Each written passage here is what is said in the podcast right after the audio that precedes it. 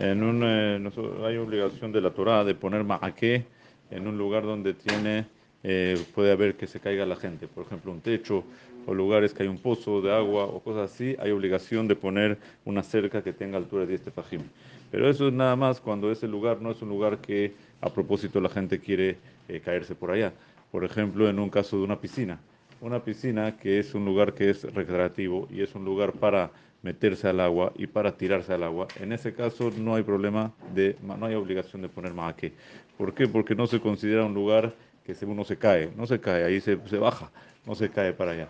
Por eso ese lugar no necesita maque. También si hay un lugar que ponen un tipo de techo que la gente juega allá y necesitan el espacio que esté abierto, entonces, si es a propósito, así que la forma como se usa el lugar, en ese caso no necesita maque. Solamente cuando es un lugar que uno se puede llegar a caer sin querer, ahí es que necesita maque.